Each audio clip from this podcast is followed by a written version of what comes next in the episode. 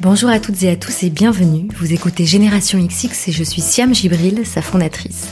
Dans ce podcast, vous découvrirez des parcours de vie, tant professionnels que personnels, des femmes, des projets, qu'ils soient d'entreprise, associatifs ou culturels. Vous écouterez de quoi nourrir votre curiosité et vos questionnements sur les autres, le monde et vous-même. J'espère que chaque écoute vous donnera envie de mener à bien vos projets et participera à ouvrir votre champ des possibles.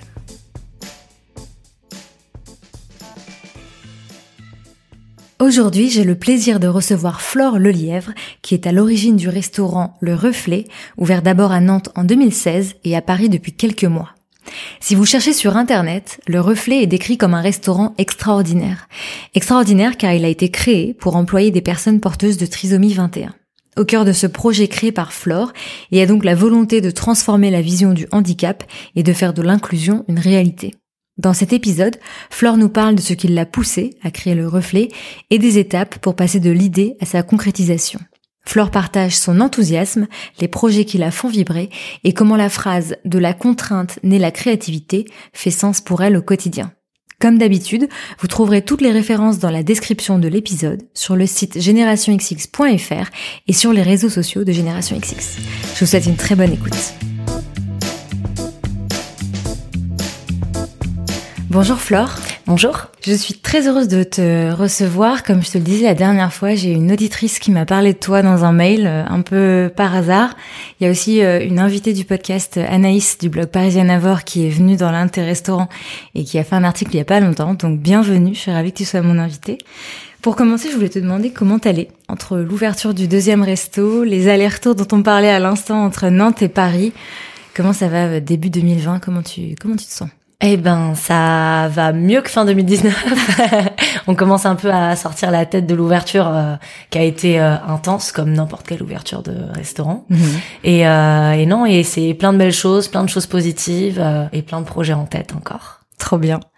On va en parler bien sûr beaucoup plus en détail de comment est-ce que tu as monté ton projet Le Reflet, comment tu as monté ton association aussi. Et en fait, au cœur de ce projet, il y a les sujets euh, d'inclusion et de handicap. Et je voulais savoir comment est-ce que toi, tu as été confronté à ces sujets plus jeunes, comment est-ce qu'on en parlait dans ta famille, parce que du coup l'un de tes grands frères est porteur de trisomie 21, et je voulais savoir comment est-ce que ça avait aussi façonné ta façon d'être, et comment ensuite ça avait euh, influencé tes choix euh, perso ou pro euh, en grandissant? Euh, quand on grandit avec un grand frère en situation de handicap, évidemment, euh, ça nous forge une personnalité et un regard qui est différent. Hum, je pense que euh, tout frère ou sœur de personnes différentes euh, apprend vite euh, la tolérance, l'ouverture d'esprit. Et très vite, on est conscient du regard et, toutes les choses qu'il y a à faire pour bah, faire évoluer le regard que porte la société sur le handicap et sur la différence au sens large. Mais j'ai jamais eu pendant mon adolescence et le début de mes études, j'ai jamais eu en tête de travailler sur ce sujet-là. C'est venu un peu euh, voilà sur la, la, fin de mes études parce que j'ai eu l'occasion de travailler sur un sujet qui qui me tenait à cœur pour mon diplôme de fin d'études, mais ça devait s'arrêter juste là. Mhm. Et puis j'ai été un petit peu embarquée dans cette aventure extraordinaire. Son grand frère avec, enfin vous aviez quoi comme différence d'âge? On a quatre ans de différence et moi je suis la plus petite. D'accord. Euh, Cédric est donc au milieu et puis on a un plus grand frère Michael. Et donc tu le disais, euh, forcément ça t'apprend à la tolérance, ça t'apprend à, mm, j'allais dire, euh, à composer entre guillemets avec le regard des autres. Ça, est-ce que t'en parlais avec ton frère? Comment est-ce que toi tu peux le percevoir en tant que euh, personne qui n'a pas de handicap euh, mental ou physique? On en parlait pas trop euh, avec mon frère, Mhm. euh, mais lui s'en rendait bien compte hein, des regards. euh, et je crois que s'il y a un truc euh, qui pouvait me rendre dingue euh, quand j'étais ado, notamment parce que c'est la période la plus compliquée, notamment quand on est confronté au reg- au regard. S'il y a un truc qui pouvait me rendre dingue, c'était euh, c'était effectivement de me promener dans la rue et puis euh, qu'il y ait des regards insistants portés sur mon frère, que lui s'en rende compte. Voilà, c'était c'est pas ce qu'il y a de plus facile, euh, mais on n'en parlait pas. On n'en parlait pas spécialement. Tu l'as dit, donc tu choisis ton cursus professionnel euh, en étant bien sûr sensible à ces sujets-là, mais sans que ça devienne un projet euh, en tant que tel. Donc tu étudies l'architecture, tu es diplômé, euh, tu es architecte d'intérieur. Comment est-ce que tu choisis d'aller dans ce domaine-là? Alors, accident de parcours, j'ai fait un bac littéraire, j'ai toujours voulu travailler dans le maquillage artistique. Donc rien à voir. Rien à voir. Donc je suis partie après mon bac, j'ai fait un CAP esthétique euh, à Nantes. À Nantes, ouais. en un an. Et en fait, je me suis rendu compte que euh, le métier que je rêvais de faire, euh, c'était compliqué, qu'il y avait très très peu de débouchés. Parce que tu voulais faire dans le, par exemple dans le cinéma. Ouais, exactement. Ouais. ouais, le truc que tout le monde veut faire, mais où, il y a, mm. très peu de, de place. Mm-hmm. Et en fait, pendant mon année de CAP, j'ai eu des cours de dessin et j'ai toujours aimé dessiner, mais j'avais jamais pris de cours. Et je suis tombée sur une prof euh, géniale qui m'a glissé l'idée euh, pendant l'année. Euh, mais tu devrais faire une, enfin, tu devrais partir dans l'art. je connais une école qui fait une prépa à appliquée. Tu devrais aller voir les portes ouvertes. Et j'y suis allée et j'ai adoré. Donc je suis partie en prépa euh, à appliquer l'année d'après. Et à la fin de l'année de prépa, euh, j'avais le choix entre graphisme et architecture d'intérieur. Et euh, ça s'est fait assez naturellement. mais c'était pas un rêve de petite fille de faire l'architecture d'intérieur. Ça s'est voilà, ça s'est fait comme ça. Et j'ai découvert ce métier donc pendant mes quatre années d'architecture intérieure. Et je suis tombée sur des profs qui euh, notamment un avec qui j'ai fait mon stage de fin d'études pendant ma dernière année, qui m'a appris que l'architecture d'intérieur c'était hyper intéressant à partir du moment où on donnait du sens au projet et que de la contrainte naît la créativité. Et, euh, et donc c'est pour ça que dans le cadre de mon diplôme, j'ai envie de travailler sur euh, le handicap. Alors au début c'était pas une idée hyper claire. Hein, la, la, première idée que j'avais, c'était euh, c'était de travailler sur le logement parce que c'est une vraie question quand euh, on est en situation de handicap. Euh, il y a très peu de places en foyer, les possibilités d'habiter dans un appart sont rares. Et, et, en plus, à ce moment-là, moi, mes parents faisaient partie d'une assoce qui a créé un foyer pour leurs enfants que mon frère a intégré. Donc c'était une, une problématique qui était d'actualité dans la famille. D'accord. Et en fait, en faisant des recherches, euh, je suis tombée sur euh, des parcours de vie de personnes trisomiques qui racontaient qu'elles avaient réussi à trouver un job euh, et qui racontaient tout ce que ça leur apportait dans leur vie. Donc je me suis dit que ce serait peut-être pas mal de travailler euh, sur cette sur ce sujet-là. Et donc j'ai choisi de travailler sur comment créer un lieu qui, de par son architecture d'intérieur et son ses aménagements, son design d'objets, pourrait s'adapter à des personnes comme mon frère pour qu'elles puissent travailler comme tout le monde. Euh, que ce lieu soit créateur d'emplois, parce qu'un emploi en milieu ordinaire quand on est trisomique, euh, c'est un peu parcours de combattant pour y arriver. Je crois que j'avais, euh, j'ai vu une stat comme quoi il y avait 1% ouais, qui travaillent dans des milieux ordinaires sur les, c'est 60 000, c'est ça le nombre de mm, personnes en France porteuses de trisomie 21. Ouais, donc ça fait très peu. Ouais. Mm. Donc créer de l'emploi ordinaire avec un salaire ordinaire mm-hmm. aussi, et aussi créer de la rencontre parce qu'on parlait tout à l'heure de regard et moi je suis persuadée que le regard euh, ne pourra pas changer tant qu'il n'y aura pas de rencontre. Et donc voilà, je me suis embarquée dans ce euh, dans ce sujet-là, euh, euh, un lieu qui pourrait euh, s'adapter. Parce que quand on est trisomique toute notre vie on nous demande de nous adapter. Et si on n'arrive pas à s'adapter à rentrer dans les cases et eh ben on est mis de côté. Donc euh, là l'idée c'était de prendre la problématique dans l'autre sens et de partir de des difficultés et de leurs forces aussi et de pouvoir créer un lieu qui s'adapte et qui les met en valeur Finalement, euh, donc quand t'es passé de cette envie de devenir euh, maquilleuse, euh, enfin mm-hmm. artistique, à l'architecture d'intérieur, ça s'est fait de manière, euh, enfin j'ai l'impression que quand tu le racontes, ça s'est fait de manière assez évidente. Comment t'as vécu tes études? Enfin, ça a été une sorte de révélation pour toi ou euh, est-ce qu'il y, a eu un petit deuil de se dire bon bah je ferai finalement pas le métier euh, dont je rêvais avant? Comment est-ce que t'as navigué ce, ce truc? En fait, ouais, ça s'est fait hyper naturellement. Mhm. euh, le maquillage et le dessin finalement c'est de la créa, donc euh, et moi, c'était ça qui me branchait de faire, euh, de faire, d'être dans la création. Donc, euh, et mon année de prépa, je me suis éclatée parce que pour la première fois, on m'a donné des techniques euh, de dessin pour pouvoir progresser et, et j'ai passé une super année. Et après, il y a eu un petit moment de flottement, je crois, sur mes deux premières années d'archi d'intérieur. Euh, jusqu'à la troisième année où j'ai eu euh, bah, ce prof où là du coup ça a pris sens et, euh, et que j'ai compris ce que je faisais et comment je voulais exercer ce métier plus tard. Ouais, en fait tout de suite ça donne une ouais une direction finalement. Complètement. Mais c'est une question de rencontre. Hein, c'est c'est la vie est une question de rencontre. Et donc tu l'as dit, t'imagines donc c'est pour valider ton diplôme en fait que Mm. tu dois présenter ce, ce projet de, de fin d'études. T'imagines un lieu et donc comme tu parlais de rencontres, c'est là où l'idée d'un restaurant euh, commence à naître. J'imagine qu'au début, vu que c'est un projet de fin d'études, l'idée c'est juste de juste entre guillemets, mais euh, de, de faire les plans du resto. Est-ce que à ce moment-là, t'as quand même une petite voix en toi qui te dit pourquoi pas, ou alors tu le prends vraiment comme un projet d'études? Alors, c'était vraiment mon projet d'étude. Ok. Euh, mais très vite, ça a dépassé le projet euh, d'études archi, puisque euh, j'ai passé moi mes trois premiers mois de l'année à me renseigner, à me documenter, à faire des recherches qui n'avaient rien à voir avec l'archi. En fait, c'était, Ouais. euh, c'était, hum, j'avais besoin de de m'armer pour que euh, le jour où je passe mon diplôme, quand je présente cette idée euh, un peu euh, dingue aux yeux de certains de faire un lieu dans lequel des personnes trisomiques pourraient travailler comme tout le monde, eh bien qu'on ne puisse pas remettre en question la faisabilité en fait de, Mhm. de- du projet même hein, au-delà de l'architecture d'intérieur. D'accord. Donc j'ai passé les trois premiers mois pendant que euh, tous mes copains de classe euh, étaient déjà en train de faire des plans, des 3D et tout. Euh, moi j'étais dans le mémoire en fait et dans la documentation, dans la recherche de d'infos et très tardivement j'ai je me suis mise à l'architecture d'intérieur et et au design d'objets. Mais ça n'empêche que l'objectif final c'était le diplôme. Point. Mhm. D'accord. C'était quoi à ce moment-là le cahier des charges en tant qu'architecte d'intérieur pour que justement ce lieu il puisse euh, accueillir des personnes euh, en situation de handicap et qu'elles puissent travailler euh, de manière euh, ordinaire comme tu le disais tout à l'heure? Il y avait alors pas mal d'aménagements, euh, notamment euh, déjà sur la configuration de l'espace. Euh, un restaurant, euh, la plupart des restaurants ont une petite cuisine pour privilégier l'espace euh, salle, qui est l'espace Ouais. où on reçoit les clients.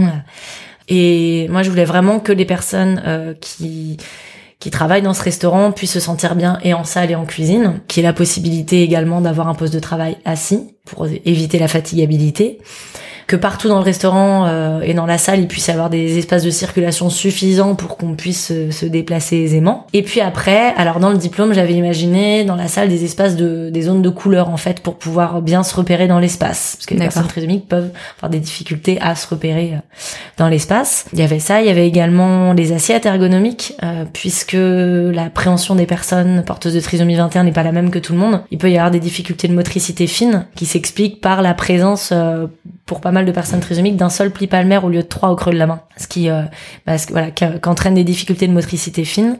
Et je me suis rendu compte en faisant des recherches que en en termes de vaisselle ergonomique pour celui qui la porte, il n'existe pas grand chose, ou alors ce qu'il existe, c'est pas beau. C'est ergonomique mais pas esthétique. Donc comme euh, la même démarche que le lieu, l'idée c'était de créer une vaisselle qui soit ergonomique et esthétique, pas en plastique, parce que le but c'est pas de d'évi- enfin d'éviter qu'elle casse quand elle tombe, mais Ouais, plutôt d'éviter qu'elle tombe. Mhm.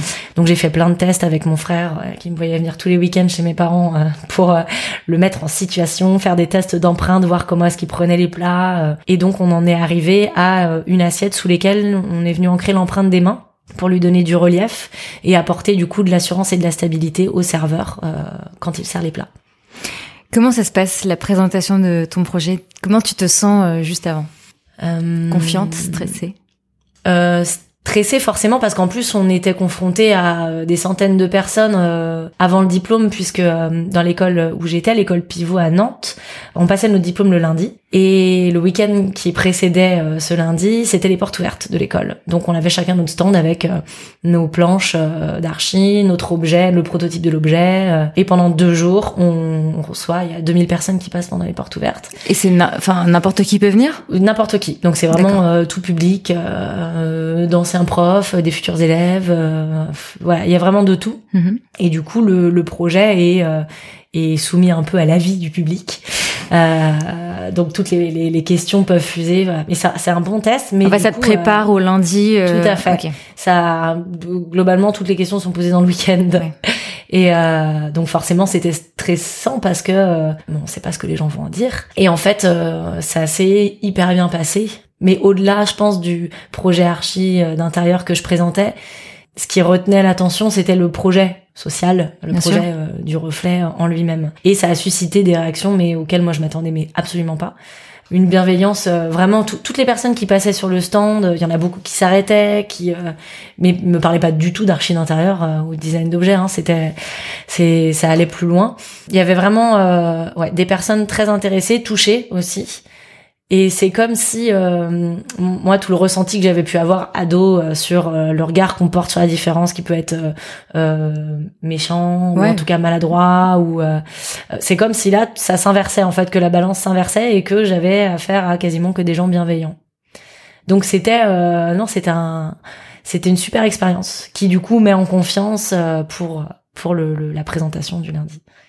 Et donc, si je me souviens bien, après ton diplôme, tu commences à travailler. Donc, il n'est pas tout de suite question euh, de réaliser ce projet pour de vrai. C'est le ton maître de stage, donc tu le disais, qui était ton prof, qui t'accompagne euh, là-dedans et qui, à un moment donné, euh, avec qui vous avez la conversation de pourquoi pas réaliser le projet pour de vrai. C'est au bout de combien de temps? Bah en fait c'est assez rapide puisque pendant le week-end je l'ai entendu plein de fois ça mais pourquoi ça existe pas, pourquoi est-ce que euh, faut le faire en fait? Mm. donc pendant le week-end je commence à avoir cette idée mais objectif diplôme, euh, je la mets un peu de côté. Surtout que c'est un métier complètement différent d'être restaurateur, parce que Absolument. tu pourrais très bien créer le lieu, mais après il faut aussi que enfin, faire rouler le resto tous les jours, quoi. J'avais jamais travaillé dans un restaurant, c'est pas, du tout mon métier. Et en fait, j'ai passé le diplôme et le jury m'a fait la même réflexion. Mais voilà, je me suis mise à bosser. Donc, euh, dans le cabinet, voilà, dans le cabinet euh, de mon ancien maître de stage. Et euh, quelques jours après, euh, on en revient à parler euh, du reflet et, euh, il me dit mais attends euh, au vu de des réactions il y a sûrement quelque chose à faire viens je vais te présenter mon expert comptable c'est un ami puis on va lui présenter le projet on va voir ce qu'il en pense. Donc c'est vraiment bout de quelques jours Ouais, c'était quelques ah, ok, je pensais que c'était quelques mois. Je pensais qu'il y avait quand même non. alors la rencontre s'est faite, ouais, peut-être euh, un mois, un mois après, mais ça a été assez rapide. Ok. Et, euh, et donc on rencontre Antoine, l'expert comptable, euh, qui dit c'est un peu dingue comme comme projet, mais mais je trouve ça super. bah viens, on va aller voir un avocat que je connais, qui est sensible à la question du handicap. Et donc euh, le mois d'après, on va voir euh, Louis-Georges, l'avocat. Et en fait, pendant un an, je fais ça. Je vais partout où on m'emmène pour rencontrer des gens, pour présenter le projet. Euh. Tu continues à bosser en parallèle? Oui, ouais, ouais. Donc je m'éclipse de temps en temps pour aller faire tel ou tel rendez-vous, ou pas mal le soir. et voilà, et pendant un an, je j'essaie de rassembler des énergies et des personnes autour de ce projet. Donc là, mon diplôme, je l'ai passé en mai 2014. Ouais. Et un an après, juin 2015, avec Antoine et Louis-Georges, donc l'expert comptable et l'avocat, on se décide à réunir toutes les personnes qui avaient suscité de l'intérêt pour le projet euh, pendant l'année. On les met tous autour de la table et puis euh, qu'est-ce qu'on fait? Donc on a fait notre première réunion euh, en juin avec des personnes qui venaient de tous horizons, qui se connaissaient pas, qui probablement seraient pas rencontrées si c'était pas autour du, de cette question de d'inclusion. Et avec ce petit groupe, ben, on commence à travailler sur comment est-ce qu'on fait maintenant pour que le reflet voit le jour. Et, euh, et, donc là, ça a été la naissance de notre association. Pourquoi est-ce que tu as décidé d'appeler ça le reflet? Il est venu comment ce nom? Alors, euh, le projet de diplôme était sur l'eau. D'accord. Euh, j'avais dessiné une barge euh, flottante. Et en fait, à travers l'architecture, je voulais montrer que deux éléments qui sont différents peuvent se rencontrer et se mélanger. Et donc, euh, j'avais dessiné toute une verrière déconstruite qui était faite de, de triangles d'acier et de verre. Et quand on mélange l'acier et le verre, ça fait le miroir. Donc, il y avait cette notion de reflet qui venait de là, qui venait de, de l'eau aussi, et qui finalement représente assez bien ce qu'on veut dire. Et, alors oui, ils sont différents, mais finalement, au fond, on est tous, on est tous pareils. Il est temps qu'on puisse, qu'on puisse évoluer chacun aux côtés de l'autre. Donc on a gardé ce nom. On voulait aussi euh, que le handicap soit pas évoqué euh, dans le nom du restaurant, ou en tout cas pas de manière euh, péjorative comme on parle de handicap, de différence. Donc c'est pour ça qu'on a rajouté restaurant extraordinaire, Ce qui mhm. est quand même pas tout à fait comme les autres. Tout à l'heure, je regardais ton compte Instagram, enfin le compte Instagram du restaurant, et euh, effectivement, c'est pas écrit. Alors il y a, y a hashtag trisomie 21, mais de la même façon qu'il y a hashtag produit frais. Et donc ça, j'imagine que dès le début, vous avez dû vous poser la question de comment est-ce qu'on communique mm, mm. euh, autour du handicap. Comment vous avez trouvé euh, votre voix? J'imagine que vous en avez parlé dès ces premières réunions dont tu me parlais à l'instant. Comment est-ce que vous avez décidé de d'en parler tout simplement. En fait, très rapidement, mais dès la première réunion, on a eu euh, Clotilde qui a rejoint euh, l'équipe euh, dès le début, qui est dans la communication, qui est hum, sensibilisée au handicap et qui du coup, avec qui du coup, on a travaillé sur bah, cette stratégie de communication, mais qui s'est fait plutôt assez naturellement parce que on savait qu'on allait communiquer sur un restaurant, oui, mais que finalement le la restauration c'est un c'est un outil pour permettre l'inclusion mais que le projet au fond, c'est euh, bah, de mettre en valeur ces personnes extraordinaires, de leur permettre de travailler euh, et de montrer de quoi elles sont capables. Donc on, on, on a cette double communication et de, euh, de ce personnel extraordinaire et de cette restauration parce que bah, c'est un restaurant et que même si on vient à la base pour le projet social, on y revient parce que c'est bon, parce que euh, et parce que le service euh, est agréable. Vous avez commencé par monter une asso et ensuite, quand il a fallu monter le restaurant, là, vous avez monté une boîte, euh, enfin une SAS. Comment est-ce que vous avez fait ce choix justement de euh, séparer les activités? En fait, euh, très naturellement, on s'est dit handicap, on va faire un resto associatif. Ça a Ouais. été le réflexe euh, qu'on a eu. Et en fait, dès la deuxième réunion d'équipe, donc euh, trois mois après, on discutait de, du modèle économique et des contraintes qu'on allait avoir parce que on savait qu'on allait être un restaurant qui allait avoir plus de salariés qu'un restaurant ordinaire. Et donc, bah, à cause de cette masse salariale plus importante, il allait falloir alléger les charges, euh, faire des économies quelque part. Donc, on s'est dit que euh, à Nantes, on allait euh, chercher à, à être propriétaire des murs pour pas avoir de loyer, parce que c'est ce qui coûte cher le loyer dans le centre-ville. Donc ça nous permettait d'avoir un budget de fonctionnement allégé, mais pour ça il fallait un budget d'inv- d'investissement plus conséquent. On voulait s'implanter dans le centre-ville, ça c'était même pas une question parce qu'on voulait vraiment, euh, bah, quitte à faire tomber les barrières, autant le faire au cœur de la société. Mhm.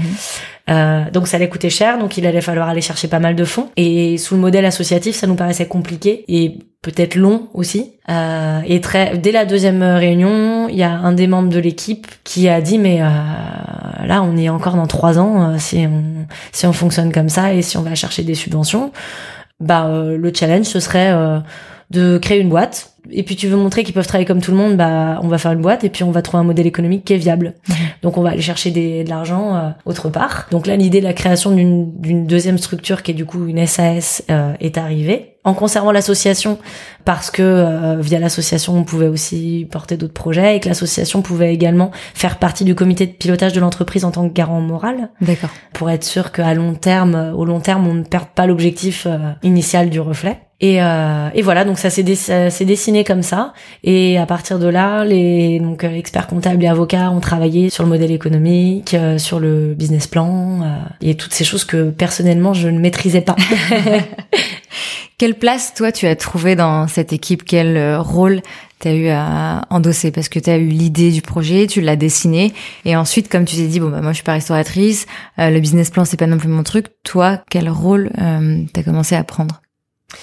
Je- alors euh, j'ai pas de terme, peut-être euh, euh, chef d'orchestre justement de toutes ces euh, personnes et compétences euh, qui sont réunies autour du projet. Moi j'ai eu la chance de, euh, de rencontrer les bonnes personnes au bon moment. Euh, j'ai jamais été chercher quelqu'un pour ses compétences.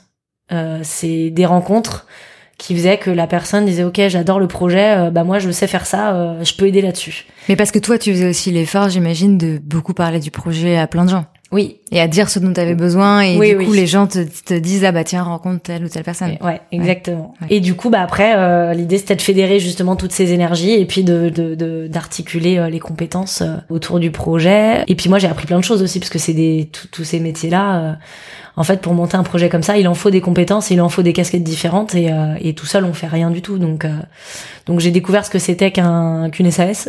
j'ai découvert ce que c'était qu'un business plan, euh, euh, une levée de fonds, euh, toutes ces choses-là, c'était euh, complètement inconnu pour moi et c'était hyper enrichissant et j'en apprends encore tous les jours. À quel moment tu quittes ton job dans le, dans le cabinet d'architecture? Euh, j'ai quitté au bout d'un peu plus d'un an de un an après l'ouverture de Nantes. Du restaurant Ouais. D'accord, donc pendant un an, tu restais euh, Mm. au cabinet. C'était dur. C'était intense.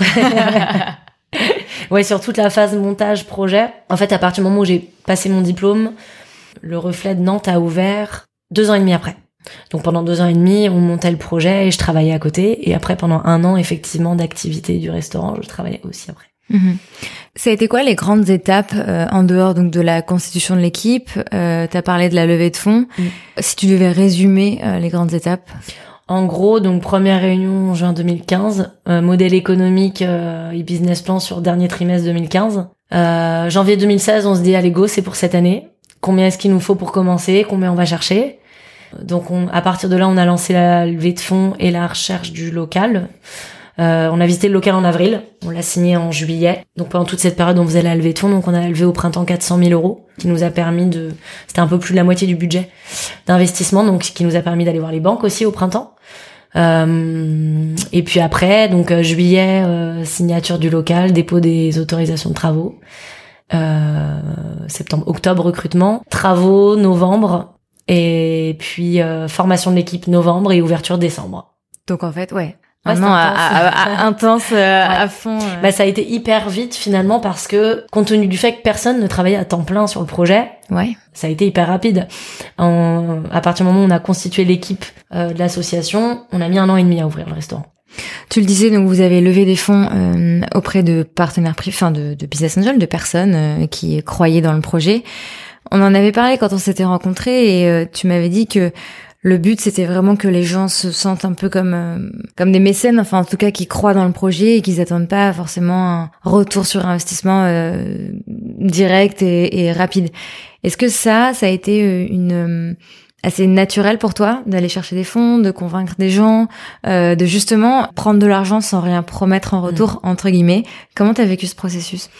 Alors j'avais la chance d'être super bien accompagnée donc par un des membres de l'équipe euh, Sébastien qui a cru au projet tout de suite euh, et Sébastien et Sophie qui ont été les premiers investisseurs dans le mhm. projet donc euh, qui ont apporté une somme qui a permis de rendre crédible euh, l'idée du reflet et qui a beaucoup travaillé autour de lui dans son réseau pour la levée de fonds donc en fait c'est c'est pas moi qui ai fait tout le boulot du tout euh, de la levée de fonds. Euh, il a réussi à provoquer les rencontres et, euh, et les gens assez naturellement ont suivi. Enfin moi j'ai été assez impressionnée de, de, la rapidité à laquelle la levée de fonds s'est faite. Même certaines personnes que j'ai jamais rencontrées finalement, qui mm mais cru au projet et qui avaient de l'argent ou pas à mettre dans un, un, projet qui a du sens. Et ça représente sur Nantes, on a une quarantaine de une quarantaine d'actionnaires, mais tous on les prévient tout de suite. On est très clair, c'est pas comme tu le disais un, un placement financier qui va leur apporter de l'argent. C'est ça. Euh, L'objectif du reflet, c'est évidemment d'être à l'équilibre pour pouvoir pérenniser les emplois,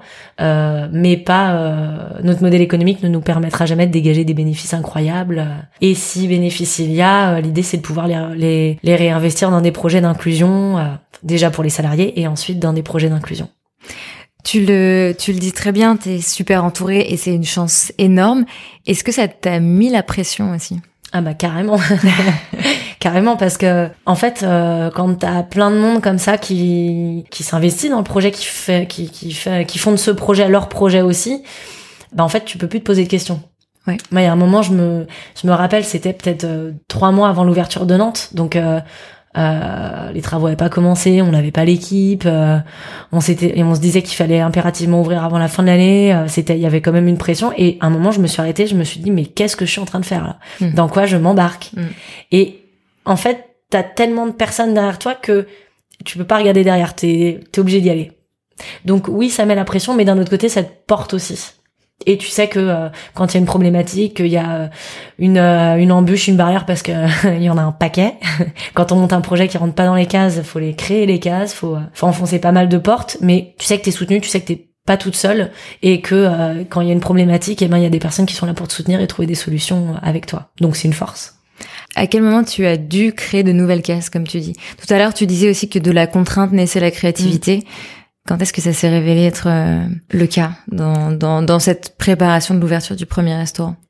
Euh, pas mal sur le point de vue administratif, euh, les autorisations de travaux, euh, prouver que les travaux d'aménagement qu'on voulait faire étaient nécessaires, euh, même s'ils cochaient pas toutes les cases, toutes les cases de l'administration. Donc là, il y a mhm. eu des batailles, mais que ce soit à Nantes ou Paris, ça a été ça a été compliqué. Et puis finalement, des cases, on en crée tous les jours parce que le reflet, le fonctionnement au reflet euh, n'est pas le même que n'importe quelle euh, entreprise, que tous les jours on a des surprises, que tous les jours on a, euh, il faut se réinventer, réinventer sa manière de, de manager et sa manière de fonctionner tout simplement.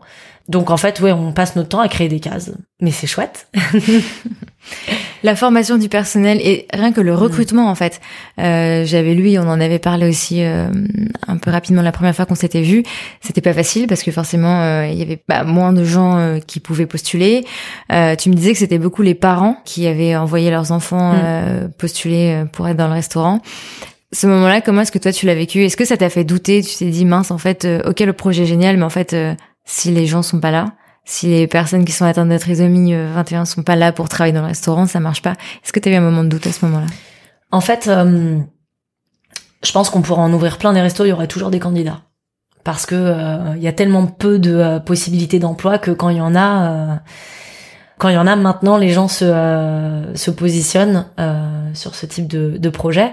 Mais quand on a ouvert à Nantes, c'était un premier restaurant ordinaire à fonctionner avec euh, une majorité de salariés en situation de handicap. C'était quelque chose de nouveau. Donc comme toute chose qui est nouvelle, on ne sait pas si ça va fonctionner. Et quand on est parent d'un enfant porteur d'une trisomie 21, tout au long de sa vie, on cherche à lui, à trouver une place pour lui, euh, que ce soit euh, dès l'école, la maternelle, le primaire. Après, ça commence à se compliquer quand on monte euh, en âge.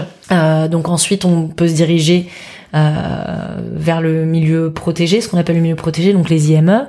On reste jusqu'à 18, 20 ans max. Et après, ben soit on va vers le milieu ordinaire, mais en réalité, il y a très très peu de possibilités. Ou soit on va vers le milieu protégé, donc les ESAT les établissements de services d'aide par le travail. Mais même là, les places sont rares. Donc c'est compliqué. Moi, mon frère travaille en ESAT depuis 13 euh, ans et ça a été compliqué pour trouver une place. Donc, quand on, on, a réussi à trouver une solution pour son enfant, on la remet pas en question euh, comme ça du jour au lendemain. Et le fait de postuler dans une entreprise euh, qui relève du milieu ordinaire, ça nous fait quitter le milieu protégé. Donc si on signe un contrat de travail au reflet et que ça se passe pas bien et qu'on veut réintégrer le milieu protégé, eh ben c'est compliqué. C'est compliqué, ouais. Donc c'est une vraie prise de risque. Et euh, nous, on arrivait avec une idée, euh, une fois encore que beaucoup trouvaient un peu dingue et peut-être utopique même. Mhm. Donc en fait, je pense qu'il y en a beaucoup qui attendaient de voir ce que ça allait donner avant de, euh, de postuler. Donc on a eu huit personnes à Nantes qui se sont présentées à nous, qu'on a pris en stage pendant un mois. Donc qui venaient un peu de tout d'horizon. Hein. Il y en avait. Euh, alors sur les huit, il y en a six qui sont restés à la fin du stage. Et les six euh, les, donc sur les deux qui sont pas restés il y en a un qui a voulu réintégrer son ESAT où il travaillait depuis dix ans. Et une son IME parce que c'était sa première expérience donc c'était peut-être un petit peu trop tôt. Un peu tôt ouais. et sur les six qui restaient donc trois gars trois filles. Les trois filles elles ça faisait des années qu'elles étaient sans activité parce que sans solution. Et les trois gars venaient du milieu protégé. Euh, donc ça a été c'était des parcours euh, différents. Et les parents ont vraiment rejoint le reflet, enfin ils ont rejoint l'aventure. Ils ont voilà, ils sont investis euh, au-delà de juste proposer un emploi à leurs enfants. Euh, voilà, ils ils ont vraiment rejoint euh, rejoint l'équipe. Et après, par contre, quelques mois après, en voyant que le reflet fonctionnait super bien, que nos jeunes étaient hyper épanouis, parce que les six sont encore là aujourd'hui, trois ans après. C'est dingue. Surtout dans la restauration où il y a, où il y a un turnover, turnover ouais, parce que c'est quand même des métiers qui sont physiques, qui sont mm. euh, en contact tous les jours avec les gens, donc c'est fatigant. Et mm. donc euh, c'est pas le c'est clair que c'est pas les métiers les plus faciles, hein, la restauration. Et alors après, on a vraiment adapté aussi les contrats de travail, à chacun. Donc ils sont tous en CDI, mais ils font maximum 22 euh, heures par semaine. Mm-hmm. Euh, quand ils travaillent le midi, ils viennent pas travailler le soir, ils bossent pas en coupure. On ferme les restaurants huit semaines dans l'année, une semaine à chaque vacances scolaires, quatre l'été. Donc euh, on a aussi pensé le fonctionnement du resto pour pallier aux problèmes de fatigabilité qu'on peut rencontrer dans la restauration. Le restaurant à Paris, il arrive combien de temps après celui de Nantes? Euh, on a ouvert presque trois ans après celui de Nantes, mhm. mais l'idée est venue au bout de un an. Au bout d'un an, ouais. On s'est, on a fait un petit bilan. Euh, on s'est rendu compte que euh, ça fonctionnait super bien, que le resto désemplissait pas, qu'on est complet tout le temps. Euh, les retours clients sont top, tant sur la qualité de, ce qu'on sert au reflet que sur la rencontre humaine qui s'y passe. L'équipe hyper épanouie, les jeunes sont montés en compétences, ils ont gagné plein de choses, ils ont gagné en autonomie, en confiance en eux. Euh, voilà, il y a plein de choses qui se sont passées dans leur vie, de positives. Et puis on se rend compte aussi de l'impact social que le reflet a. On a eu la chance d'avoir une couverture médiatique euh, de dingue à l'ouverture, parce que c'était le premier et que voilà. Bien sûr. Et du coup, le message du reflet a été quand même porté assez loin. Et en fait, toutes les semaines, encore aujourd'hui, trois ans après, on a au moins une personne qui nous contacte pour avoir des infos sur comment on a monté le projet, pour avoir quelques tuyaux, parce que c'est des personnes qui voudraient se lancer dans une aventure euh, similaire. Donc, euh, on, on, sent qu'il y a un espèce d'essaimage naturel qui se fait parce qu'il y en a un qui a vu le jour, que ça fonctionne et que du coup voilà ça rend la chose concrète. Et d'ailleurs depuis il y en a d'autres qui ont ouvert. Il y a eu au Bel Endroit qui a ouvert euh, à La Roche-sur-Yon qui est sur le même principe. Il y avait aussi les cafés joyeux à Rennes et à Paris. Il y a 65 degrés à Bruxelles. Voilà tous ces des gens qu'on a rencontrés dès le début du euh, l'ouverture du reflet. Et il y a plein de projets qui sont aujourd'hui en train de euh, mûrir à Lyon, Biarritz, Rouen. Enfin voilà on sent qu'il se passe il se passe vraiment quelque chose. il est temps. Et du coup, euh, avec tous ces tous ces voyants un peu au vert, on s'est dit euh, qu'est-ce qu'on peut faire pour aller plus loin et euh, pour continuer à montrer que l'inclusion, au-delà d'être possible, elle est bénéfique et mhm. pour tous, pas mhm. que pour les jeunes qu'on embauche, mais au moins autant pour tous les clients qui viennent au resto et puis également tous les encadrants qui bossent avec eux au quotidien. Et donc on a eu la première idée, c'était de faire un livre parce que déjà on, a, on, on manquait de temps pour partager notre expérience euh, on avait beaucoup de sollicitations, mais on avait aussi beaucoup de travail pour, pour faire fonctionner le, le, resto. Et puis aussi parce que bah, euh, Clotilde, dont je parlais tout à l'heure, qui euh, nous accompagne en communication depuis le début, euh, elle est aussi dans l'édition et, et un jour elle me dit mais et pourquoi on ferait pas un livre en fait pour euh, partager notre expérience, pour expliquer, euh, bah, pour répondre à toutes les questions qu'on nous pose euh, tout le temps sur comment on a monté le projet, comment ça fonctionne un restaurant extraordinaire, comment on manage une équipe extraordinaire. Et du coup, moi j'ai pas trop mesuré au début ce que ça représentait que de faire un livre, mais je lui ai dit ok carrément on y va. Mm. et, et voilà donc encore une autre aventure. on a l'idée, c'était a été en, en, au l'été 2017 et on a sorti le livre au printemps 2018, donc ça a été quand même assez vite aussi. Et pareil, le livre a rencontré un joli succès. Euh, on l'a réédité ensuite euh, l'année d'après. Et puis pendant qu'on écrivait le livre, euh, on s'est dit, mais on pourrait quand même aller encore un peu plus loin. Et Sophie, dont je parlais tout à l'heure, qui fait partie des, premiers membres de l'équipe, avait emménagé à Paris et et ça lui trottait aussi dans la tête cette idée d'aller un petit peu plus loin. Et en fait, un jour, on s'est appelé et euh, toutes les deux, on s'est dit, faut que je te dise quelque chose.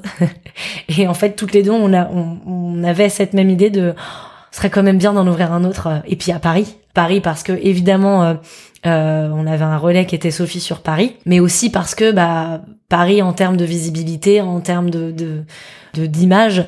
C'était juste parfait pour euh, bah, pour multiplier cet impact social et porter au plus au plus loin ce, euh, ce message d'inclusion et donner envie à, au plus grand nombre euh, bah, alors pas forcément d'ouvrir des établissements avec une majorité de travailleurs en situation de handicap mais questionner chacun des employeurs et lui dire bah ouais en fait intégrer une personne différente dans mon équipe ça peut peut-être m'apporter quelque chose ça peut sûrement m'apporter quelque chose et et, et ça me donne envie de le faire donc pour toi, l'impact, il est vraiment double. Il est à la fois sur euh, les personnes en situation de handicap à qui, euh, enfin, qui ont la possibilité du coup d'avoir un job dans un milieu ordinaire, comme tu le dis, et aussi sur les gens qui viennent dans le restaurant ou les gens qui, en tout cas, en entendent parler et vont aussi eux euh, changer l'image qu'ils ont du, du handicap. Comment est-ce que tu le mesures cet impact? Est-ce que c'est une question que tu te poses?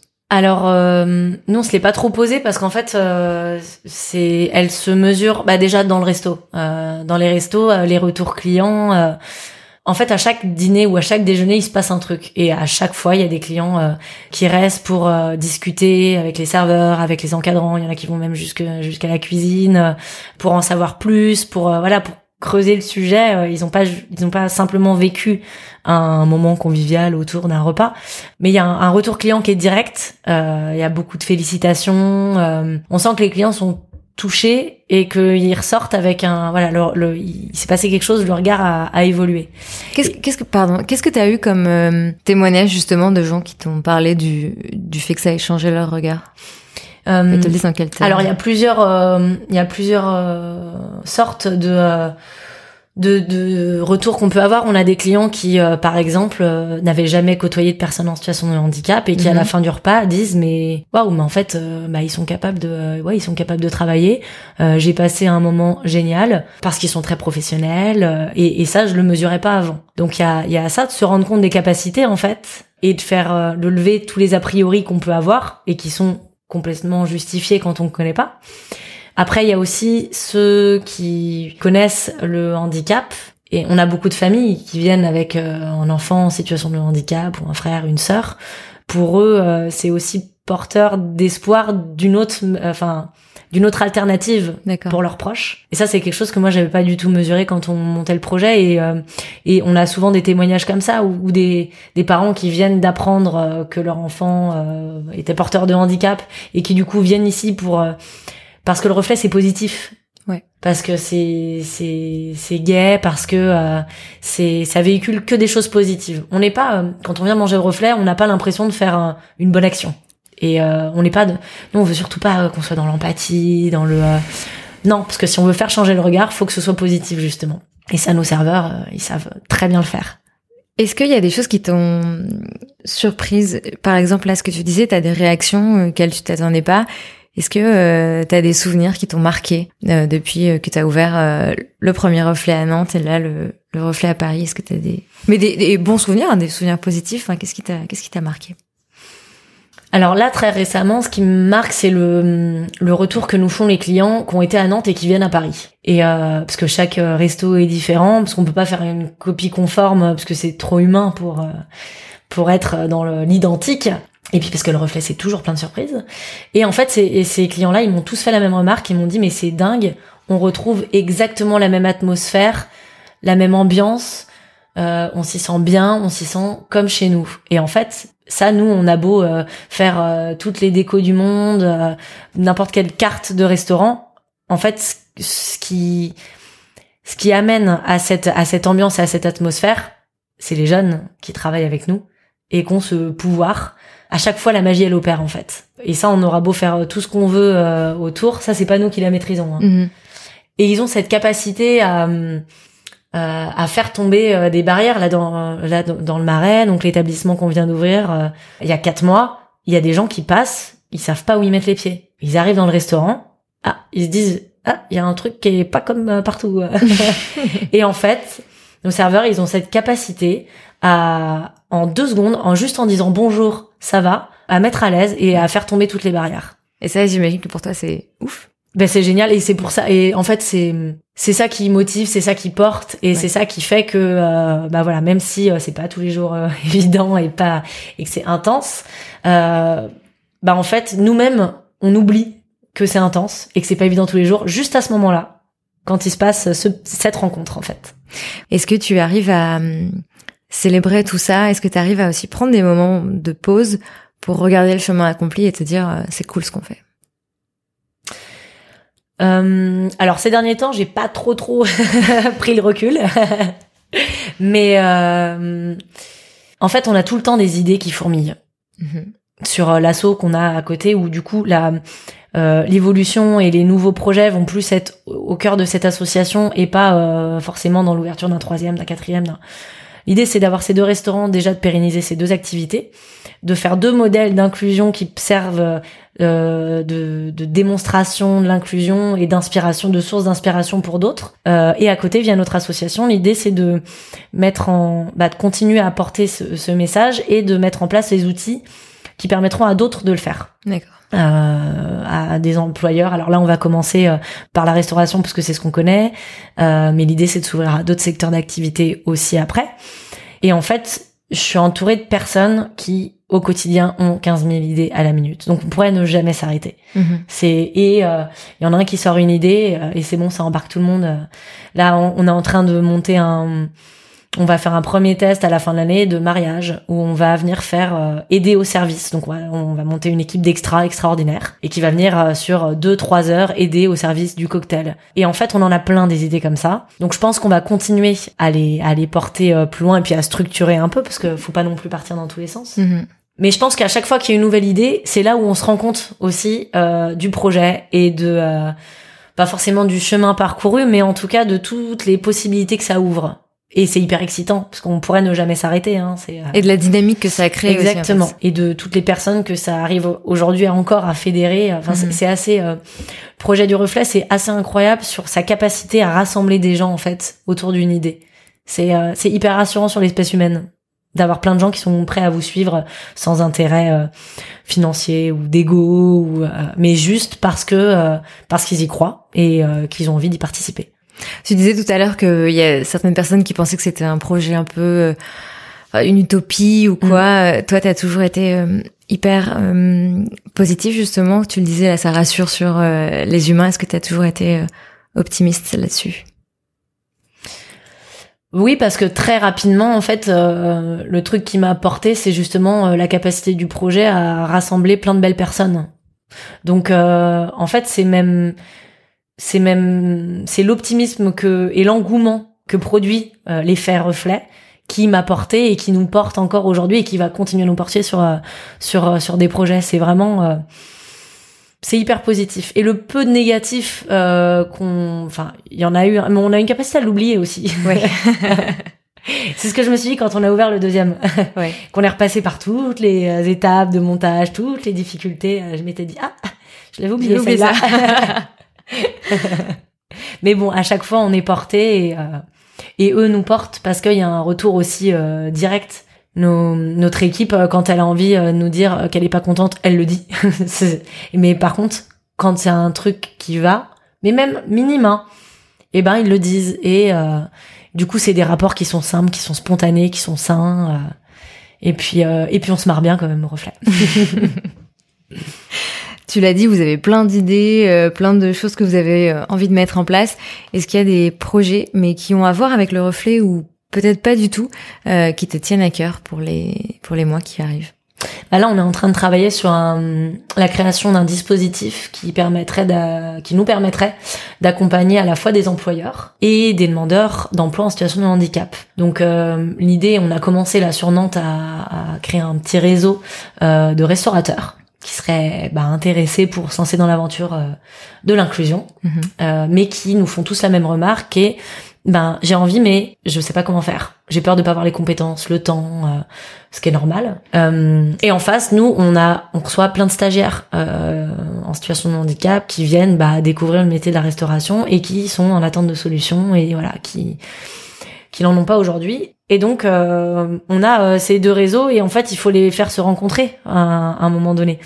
Donc, ce dispositif permettrait euh, bah, de travailler sur le projet de vie et le projet professionnel de la personne en situation de handicap qui recherche un job et de la mettre en relation avec le restaurateur ou d'autres d'autres secteurs d'activité par la suite qui pourra lui correspondre, de travailler tous ensemble euh, autour de la table à euh, euh, bah, comment est-ce qu'on crée d'abord un stage, quel poste, quels sont les outils à adapter, qu'est-ce que nous, l'association, on peut apporter là-dedans et proposer un accompagnement du jeune, mais aussi de l'employeur et de ses équipes à cette intégration, jusqu'à euh, la signature d'un contrat de travail et de rester là toujours en renfort, parce que souvent ce qui se passe euh, dans l'emploi, quand on fait un de l'emploi accompagné, euh, le jour où il y a une signature de contrat, ben il se passe euh, plus grand chose. Alors qu'en fait, l'accompagnement, enfin l'emploi la, qui s'inscrit dans la durée, la clé c'est l'accompagnement. C'est l'accompagnement parce que tu le disais, ça nécessite aussi un management particulier. Tout à fait. Et les horaires, tout ça. Et ça peut très bien se passer pendant trois ans. Et mm. je sais pas, au bout de trois ans, il se passe soit quelque chose dans la vie de la personne, ou mm-hmm. soit dans la vie de l'entreprise, un changement de manager. Ouais, bien sûr. Et où du coup il y a un déséquilibre et où bah il faut que euh, chacun puisse euh, avoir une béquille en fait et, et un accompagnement. Donc là, on est en train de, on a une personne sur l'association qui a, qui a été recrutée pour pour dessiner un peu euh, cette, ce dispositif. On va le lancer là sur la fin de l'année euh, sur Nantes dans un premier temps. Et c'est sur euh, la question du handicap, quel que soit le handicap, ou est-ce que c'est quand même focalisé sur la trisomie 21 alors, on s'est dit qu'on allait commencer nous avec le réseau qu'on avait, donc essentiellement de personnes porteuses de trisomie 21. Mhm. Mais demain, l'idée c'est de s'ouvrir à d'autres types de handicaps mentaux également. D'accord. Et personnellement, est-ce que tu arrives à trouver le temps pour dessiner, pour prendre le temps aussi pour toi Je continue à faire de l'architecture intérieure. Bien. Ouais, oui, oui. Pour ma santé mentale, c'est sur des projets euh, annexes ou pour toi ou... Non, sur des projets. Je continue à travailler avec euh, avec une personne que j'avais rencontrée euh, pendant mes stages et euh, avec qui je bosse, alors, avec qui je bossais en sous-traitance depuis mon diplôme et avec qui on s'entend super bien. donc je continue à travailler avec elle sur des projets que créa. Je fais pas de suivi de chantier, donc là je fais vraiment de la 3D, du plan. Et c'est génial. ouais, ça te donne quand même une, un moment de respiration. Bah, et puis ça fait du bien de, de maîtriser quelque chose. Parce que quand on monte un projet et qu'on est dans une, une, aventure comme le reflet, on est un peu propulsé dans un monde qu'on connaît pas, où on est obligé d'apprendre sur le terrain des compétences qu'on n'a jamais apprises. Euh, donc en fait, on n'est jamais en situation euh, de totale sécurité, de confort. Exactement. Mm. On est toujours hors de notre zone de confort. Et du coup, ça fait du bien d'être devant quelque chose qu'on connaît, qu'on maîtrise et et où on sait que que là, on va pas se planter. Trop bien. Merci beaucoup. Merci à toi. À très bientôt à Nantes ou à Paris. Avec grand plaisir. Merci beaucoup à Flore d'avoir pris le temps de partager son parcours. Pour suivre le reflet, rendez-vous sur les réseaux sociaux et sur le site internet restaurantlereflet.fr. Merci également à Clémence d'avoir organisé notre rencontre. Si cet épisode vous a plu, n'hésitez pas à le partager autour de vous et sur les réseaux sociaux. Vous pouvez aussi laisser un commentaire et 5 étoiles à Génération XX sur votre application de podcast pour donner envie à d'autres d'écouter à leur tour. Enfin, pour ne rien manquer de l'actualité de Génération XX, suivez le compte Instagram at Génération XX et abonnez-vous à la newsletter sur générationxx.fr. Merci beaucoup pour votre écoute et à très vite.